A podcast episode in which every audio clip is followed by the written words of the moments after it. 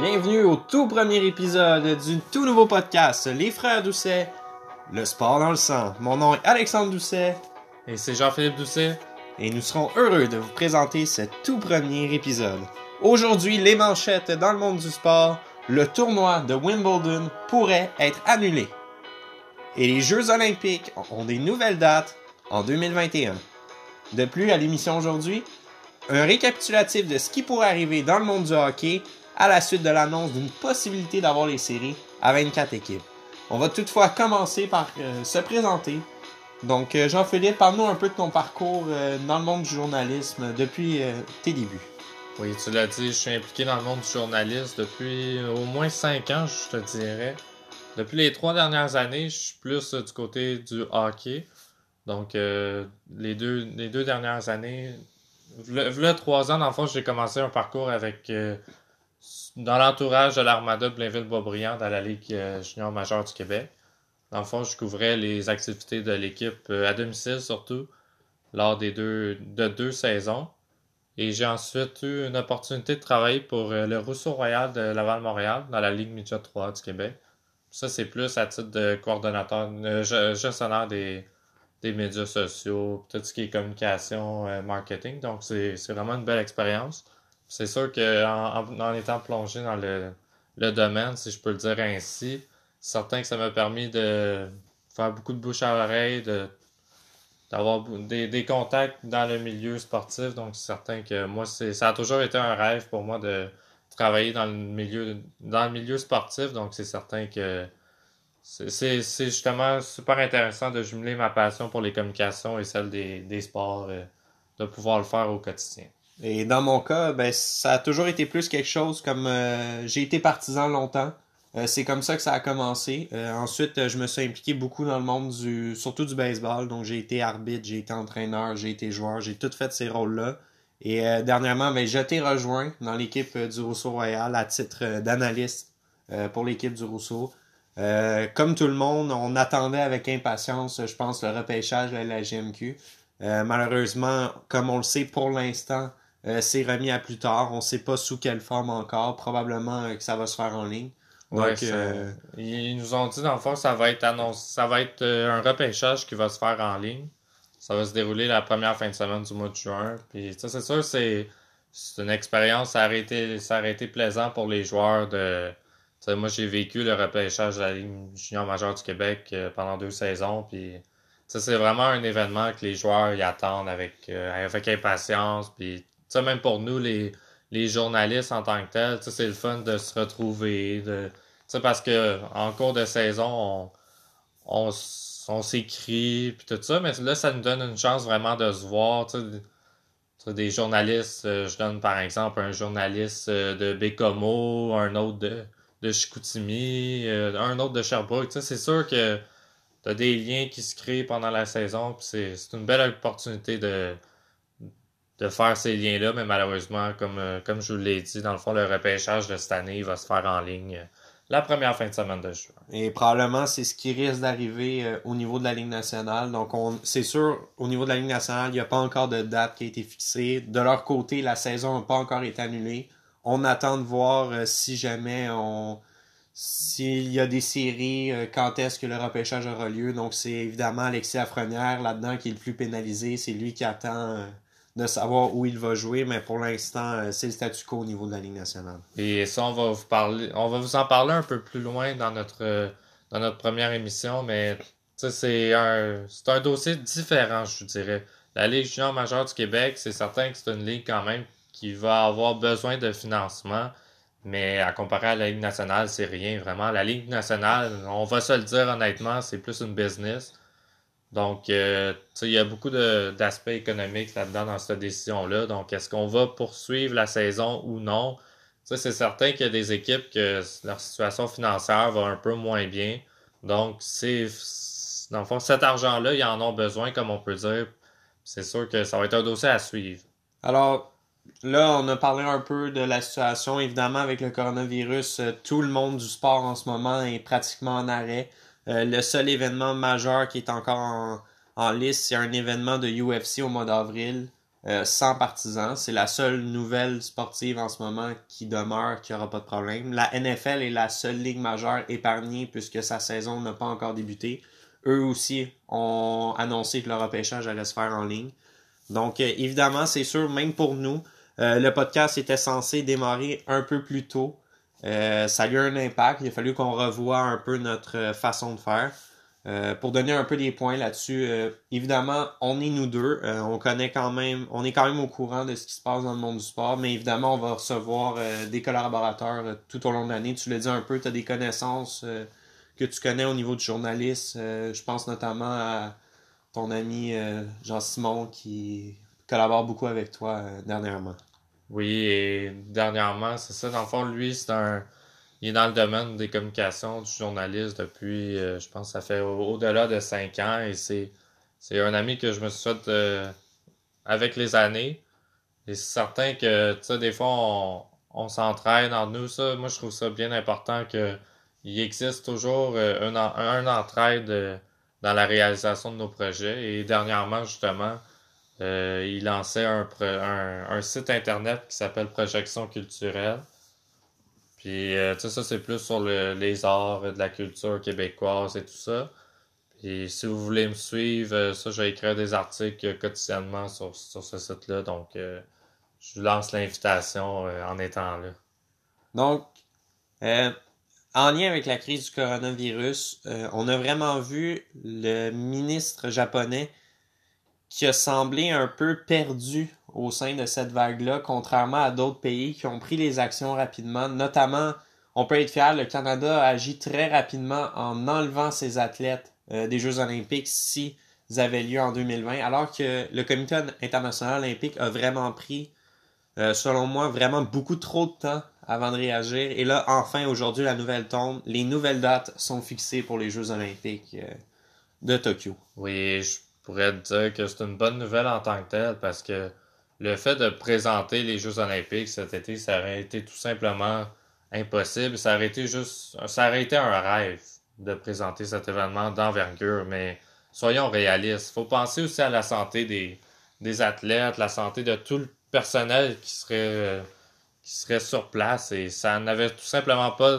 pas lieu d'être. Donc, euh, comme tu l'as dit, de nouvelles dates ont été fixées. Ce sera du 23 juillet au 8 août, euh, au 8 août 2021. Une bonne nouvelle pour les athlètes. Euh, tous ceux qui avaient été qualifiés euh, pour les Jeux olympiques de 2020 n'auront pas à repasser par le processus de qualification. Et évidemment, avec tous les événements qui avaient été annulés lors des dernières semaines, on va pouvoir les reprendre éventuellement et permettre à d'autres athlètes de se qualifier. L'autre nouvelle majeure aujourd'hui, euh, qui est pas encore officiel, mais vraiment là, ça se parle et normalement ça devrait être une question de temps. Le tournoi du Grand Chelem de Wimbledon, je prends le temps un peu de prendre une pause parce que c'est vraiment quelque chose de majeur. Ça va être annulé pour l'année 2020. ça, c'est euh, gros. C'est quelque chose qui n'était pas encore arrivé jusqu'à maintenant. Donc, pour la première fois, le tournoi de Wimbledon pourrait être annulé. Et puis ça, c'est un des tournois de tennis, un tournoi majeur les plus importants, tu l'as dit tantôt, mais c'est comme la Coupe Stanley du hockey. Tu sais, c'est vraiment l'événement que tout le monde attend à l'été. Et là, c'est une bombe quand même dans le monde sportif euh, aujourd'hui qu'on apprend.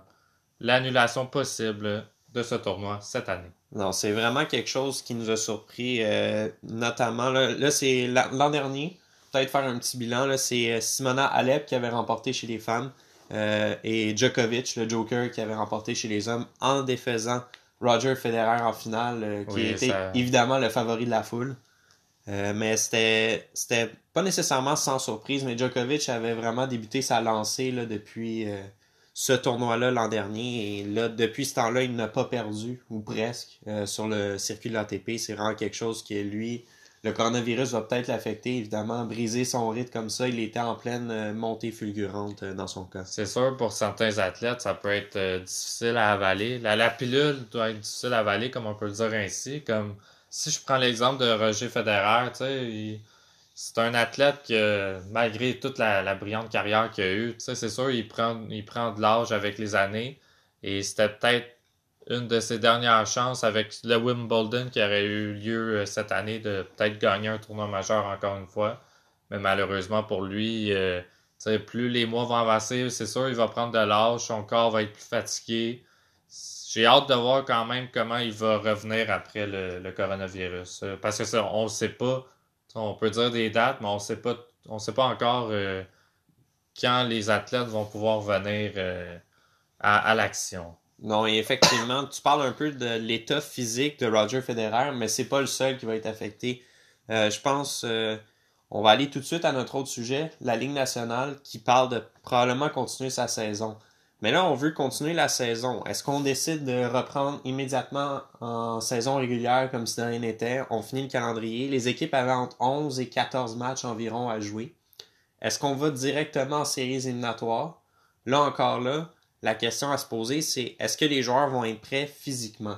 est-ce qu'on donne un, mini camp d'entraînement ah, ben en revenant ou est-ce qu'on les plonge directement dans l'action, ce qui pourrait probablement causer des blessures euh, qu'on ne veut pas évidemment dans le monde du hockey? Moi, ce que je pense sur ce sujet-là, c'est c'est vraiment, selon moi, un no-brainer, si je peux le dire ainsi, de donner au moins un camp d'entraînement aux joueurs parce qu'ils peuvent pas c'est certain que les joueurs veulent se garder en forme chez eux. Ils n'ont pas accès, eux non plus, à des. On parle, nous, mettons, on pourrait aller s'entraîner au gymnase, mais on, ne peut pas.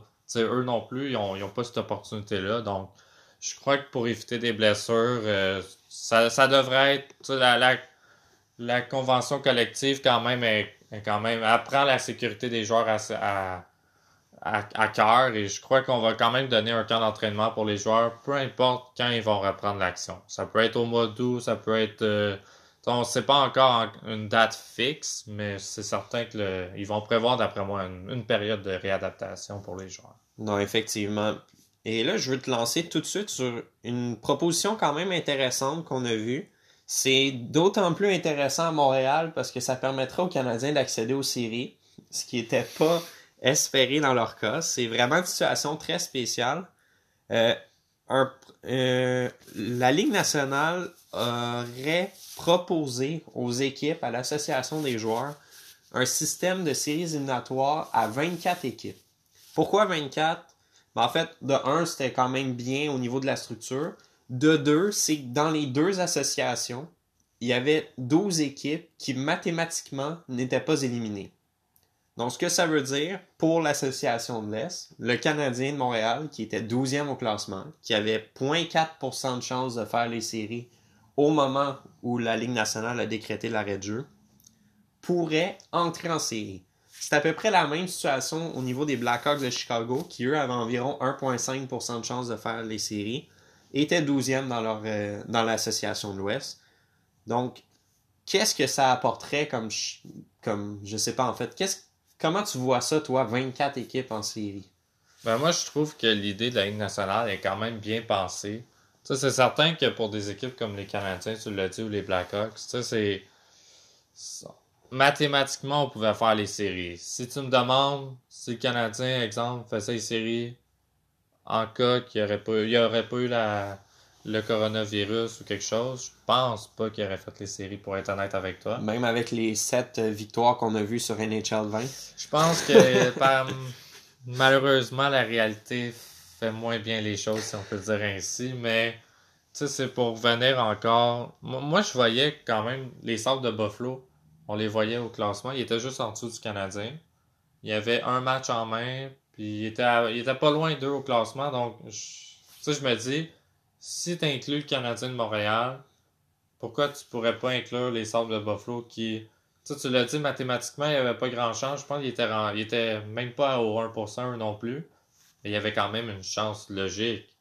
Donc j'avais vu, j'ai vu passer aussi sur, sur Internet que certains proposaient de peut-être mettre toutes les équipes en séries éliminatoires. Mais ça, personnellement, moi, je ne serais pas porté à être d'accord. Parce qu'une équipe comme les Red Wings de Détroit, ils, étaient au bas du classement. C'était certain qu'ils ne faisaient pas les séries. Puis là, on leur donnerait ce cadeau-là d'avoir la chance de faire les séries. Donc ça, je suis un peu euh, contre, contre ce format-là proposé. Mais celui que tu me proposais quand même, je trouve que c'est sûr ça fait quand même du sens. Mais d'après moi, il devrait avoir au moins un passe-droit pour les premières équipes. je, je sais qu'il y, a, encore des propositions qui circulent, euh, Ça, on veut vraiment trouver une solution qui va, qui va euh, convenir à tout le monde, mais c'est sûr qu'on ne pourra pas avoir que des heureux là-dedans. Non, effectivement.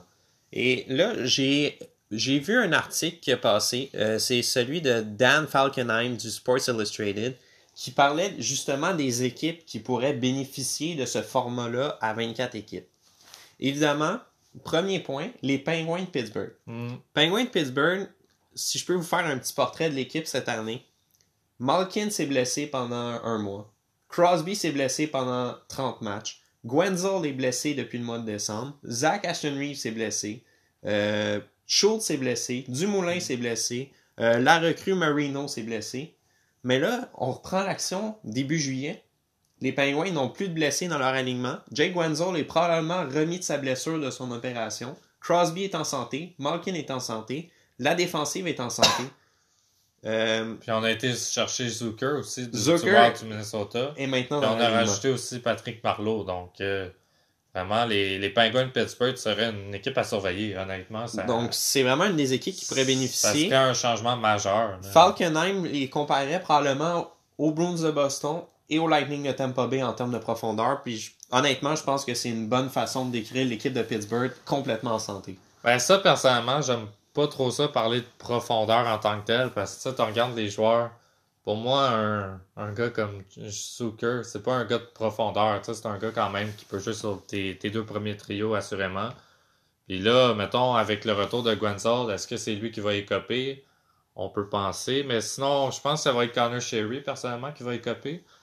Parce qu'il évoluait avec Crosby, parce qu'on connaît euh, la bonne relation entre les deux joueurs. Ça avait cliqué euh, dans v'là, v'là quelques années. Mais là, dans le fond, les Pingouins, ils avaient été chercher, euh, ils avaient été chercher des sortes de Buffalo au dernier, à la, à la dernière date limite des transactions. Mais tu sais, encore là, c'est.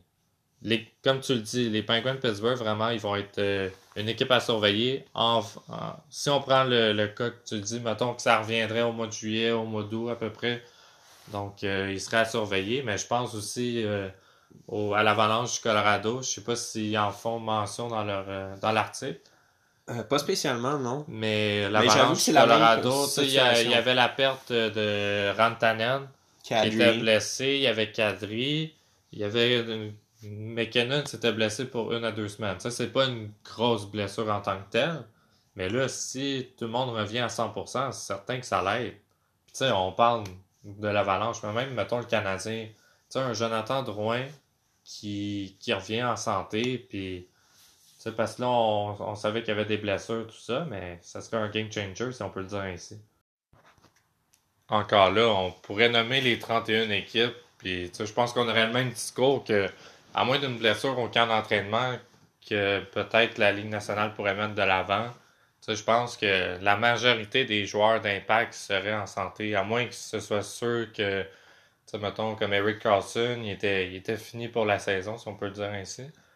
Mais il y avait aussi plusieurs mois après. Donc, c'est sûr que peut-être lui serait pas de retour, mais quand même, une bonne majorité des grands joueurs seraient sur la patinoire pour euh, le retour. Ce serait-tu le retour de la saison régulière ou des séries éliminatoires? C'est certain que c'est ça reste à voir. Ok, mais là, je veux, je veux que tu te mettes à réfléchir comme moi, ok? OK. Je te mets le Canadien en série. Ouais. Je te dis que les équipes 16 à 24, les, dans le fond, les 9 à 12 se font un mini euh, tournoi de qualification. OK. 2, 2 de 3 pour Ouais. accéder. euh, dans le fond, ils se font des 2 de 3 plus les. Puis là, après ça, pour rencontrer les équipes qui sont déjà qualifiées aux séries. Ouais. Un 2 de 3, je te mets Carey Price devant le filet d'une équipe. C'est ça Est-ce que le. Canadien peut passer ces rondes-là et se rendre dans le tableau principal pour les séries? Ben, c'est justement le point que j'allais t'amener. Avec un Carey Price dans les buts, personnellement, je crois que tout est possible. Tu lui demandes deux matchs Tu sur trois, pas quatre ça. sur sept. Là. Deux Ouais, sur trois un pour deux se rendre en trois, Un série. 2 de 3 contre. Je pense que contre n'importe quelle équipe, le Canadien peut avoir des chances. Puis j'ai pas peur de le dire. Malgré que je sais que l'équipe des Canadiens a peut-être pas le talent de certaines formations qui vont rencontrer plus loin en série, comme le, le Lightning de Tampa Bay. euh, on les a nommés un peu tantôt, là, les Bruins de Boston ou les Penguins de Pittsburgh. Mais de mettre un Carey Price contre, dans un 2-3, personnellement, il peut battre n'importe quelle équipe, je pense. Je vais... Ça, c'est un- c'est peut-être une opinion. Tu sais, je suis quand même. Tu sais, je regarde souvent les parties des Canadiens puis depuis des années. Puis un gardien comme Carey Price, je pense que malgré. Tu sais, il y a toujours des gens qui vont chialer. Que ce soit sur Price ou ça va être sur un autre joueur, mettons. Mais je pense que Carey Price a quand même prouvé au cours des dernières années qu'il fait partie de l'élite. Pas juste à cause de son contrat de 10,5 millions par année. Mais vraiment, je pense que tu demandes à n'importe quel joueur de la Ligue nationale qui qui prendrait dans leur filet pour un septième match. Puis ça, ça avait paru sur le, sur le site de NHL.com. Mais la majorité des joueurs répondaient Carey Price. Donc, ça doit être quand même un indicateur pas pire sur le fait que, dans un match important, on veut Carey Price dans notre filet. Je pense que là, ça serait l'opportunité parfaite pour le Canadien.